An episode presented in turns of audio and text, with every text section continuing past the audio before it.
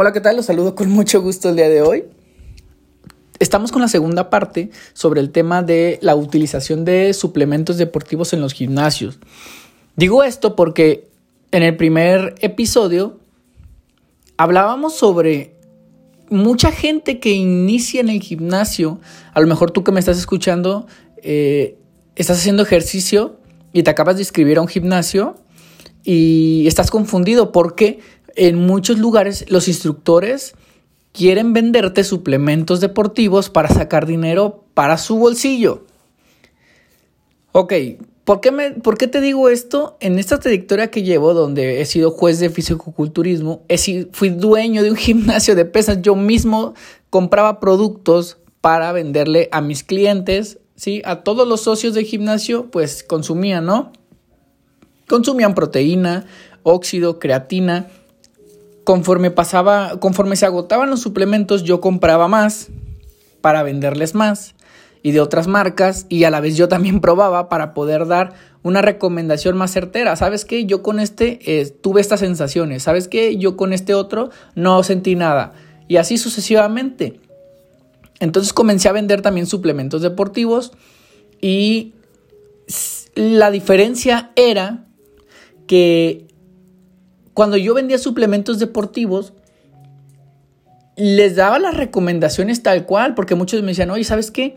Es que me dijeron que necesitaba esto y el otro, y sabes, y ya yo les decía, mira, eh, esto tiene este efecto secundario, por ejemplo, esto te hace esto, o sabes que tú no necesitas esto. Una persona que acaba de ingresar al gimnasio y me dice, es que me recomendaron un óxido, me recomendaron proteína, me recomendaron, le digo, mira, no lo necesitas ahorita, preferible gástate ese dinero en comida, aprende primero a, mejorar tu alimentación y podemos ir poco a poco entrando con la suplementación. Digo, cuando haya mayor aprendizaje en cuestión de los movimientos, que cargues más peso, que digas, oye, ahora sí estoy desquitando mi mensualidad y, y, de plano estoy teniendo unos entrenamientos muy duros, necesito recuperarme, entonces ya pensamos en meterle algún suplemento. ¿Sí? Cuando tú consumes proteína, obviamente el, beneficio es la recuperación y por lo tanto el aumento de masa muscular. Pero eh, a mucha gente le recomiendan eh, esos suplementos por ganarse dinero. A veces ni siquiera lo necesitan o, le recomiendan a un principiante que no sabe ni siquiera hacer los movimientos, le recomiendan proteína, creatina, glucosamina, eh, de todo, ¿no? Entonces, ¿por qué? Pues para sacar dinero, porque hay muchas personas que lucran con esto. Ahora, el eje central de este episodio era el uso de quemadores porque lejos de, fuera de la proteína, la sustancia que más se utiliza es los quemadores de grasa y podemos encontrar muchas formas distintas. Podemos encontrar los termogénicos, podemos encontrar la L-carnitina, podemos encontrar también eh, geles, ¿no? El chupapanza, podemos encontrar tés reductivos, jugos con chía y un montón de cosas, ¿no? Pero ¿En verdad nos servirá? O sea, ¿ustedes qué piensan? Yo sé que han de decir, no, Osvaldo, pues es que yo veo que la señora de la esquina tiene un negocio que, que, que le echas unas gotitas a tu bebida y con eso te chupa la grasa. Quiero comentarles que la grasa no se puede sudar, la grasa no se hace dura, la grasa para poderla eliminar, borrar, sacar de nuestro cuerpo, tenemos que utilizarla como fuente de energía. ¿Cómo se acumula esto de la grasa? Es muy sencillo. Mm, supongamos que tú necesitas consumir mil calorías al día. Un ejemplo. Entonces, ya te tomas tu, te tomas tu licuado en la mañana de, de chocomil. Ahí le agregamos unas 500 calorías porque te comiste un plátano y te comiste unas galletas de las que dice integrales y entonces por ende tú dijiste, ah, con estas voy a bajar porque es integral. Pero resulta que esas galletas integrales tenían 1200 calorías, ¿no? Entonces ya tenemos eh, 5, 6700 y, y unas 500. Supongamos que ya nos pasamos por 200 calorías. Que ya consumimos 1200 calorías, pero nosotros por nuestra actividad física que realizamos, nuestro límite eran 1000. Entonces, esas 200 calorías que ya superamos, ¿sí? En la dieta, eh, agreguémosle otras, otras 1000 por la comida y la cena, que a lo mejor no cuidamos muy bien, y ya nos pasamos por 1200 calorías, por ejemplo. Yo tenía que consumir 1000, pues me chuté 1200 extra. ¿Sí? Ya llevamos 2000, 2200 al día. ¿Qué va a pasar con ese excedente? Ese excedente se va a guardar. ¿Por qué? Porque el cuerpo es tan sabio que dice, ok, yo no sé qué va a pasar conmigo. O sea, esto, esto, esto, este excedente no lo voy a desperdiciar porque, pues, ¿cómo lo voy a desperdiciar? Lo voy a guardar como fuente de energía porque el cuerpo necesita energía, carbohidrato para moverse. Entonces, ¿qué hace? Lo almacena como grasa, ¿sí? Si, no, si este excedente, si no lo gasto, se acumula como grasa porque no sabemos cuándo necesitamos energía y lo va a acumular. Y el día de mañana igual, y el día de mañana igual, y el día del pasado igual. ¿Y qué va a pasar? Pues ya empezamos a notar pues en la pancita, que es donde más se almacena, en las pompas, en los brazos, y créanme que eliminarlo no es tan sencillo como acumularlo, porque el cuerpo dice, ok, por ejemplo, tú vas a la tienda y tienes en tu cartera 500 pesos. Es rara la persona que diga, ah, ¿sabes qué? Voy a ir a la tienda, voy a, pero, pero voy a pagar con el dinero que tengo en mi ahorro de emergencia, en vez de los 500 pesos que tengo en mi cartera. ¿Verdad que no lo harías? Es lo mismo que hace el cuerpo. Dice, no, yo no voy a gastar esto que tengo aquí en mi reserva porque pues es mi reserva. ¿Qué tal que me quedo sin energía, sin comida? Esto se queda aquí y lo gasto hasta que ya vea que no hay de otra. Comenzamos a hacer ejercicio, quemamos el glucógeno, entonces después de cierto periodo de tiempo empezamos a utilizar la grasa como fuente de energía dependiendo de la intensidad del entrenamiento.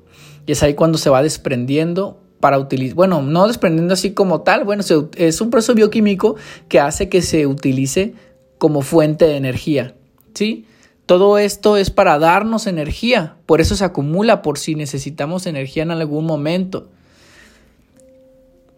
Y los quemadores de grasa lo que hacen, por ejemplo, los termogénicos, es aumentar el ritmo cardíaco, ¿sí? Es aumentar el ritmo cardíaco para que fluya más la sangre y podamos utilizar mayormente la grasa como energía. Si nos sirve el termogénico, la verdad funciona, pero es muy riesgoso por, por esta aceleración del ritmo cardíaco. He conocido a muchas personas que han tenido que ir al hospital porque pues un suplemento no le cayó bien. Hay uno muy famoso que le dicen el viuda negra, que es muy potente. Y he visto personas que se lo, que se lo toman y, les entran pero al 100. Y, por ejemplo, hubo un, cliente que se tomó un, Black Widow, creo que se llama así. No, es, ese no, es el, es el Viuda Negra. Se tomó otro, el, era una pastilla, era como la contra de la Viuda Negra. No recuerdo exactamente el nombre, pero era rojo, ¿sí? Avispón rojo, era así, estaba potente también. Con el Viuda Negra, que era el más potente, se lo tomaba, hasta se tomaba su Red Bull, un óxido y entrenaba, pero como bestia, ¿no? Debo reconocérselo. Y con solo Red Wash, se llama, ya me acordé, Red Wash, se lo tomó una sola pastilla de ese y se fue al hospital, se puso súper mal, ¿sí? Y para otras personas ese pues puede resultarles bien, pueden entrenar chido. Y a, esta persona pues se puso muy mal y cayó al hospital. La L-carnitina lo que hace, eh, o lo que nos dicen que hace, es transportar eh, más célula a la mitocondria de grasa para tener energía.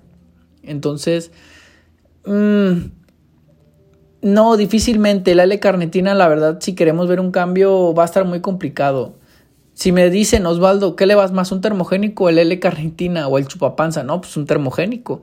Pero, pues sí es más de cuidado tomar el termogénico. La verdad que si tú cuidas el plan de alimentación, junto con el ejercicio y sobre todo, fíjense bien, aquí está la clave, que todos piensan que el cardio es el que te va a salvar, el que te va a quemar la grasa, ¿no? Y no es así. O sea, yo recomiendo siempre a mis pacientes que tienen sobre, por, sobrepeso o porcentaje de grasa alto, hagan su rutina de pesas. Créanme que se gastan muchas más calorías realizando tu rutina de pesas que andarte ahí matando en el cardio, ¿no? Porque luego en el cardio te engañas tú solo, luego estás en el celular, no cuidas la intensidad y, es mucho más fácil hacerlo en caminadora, elíptica.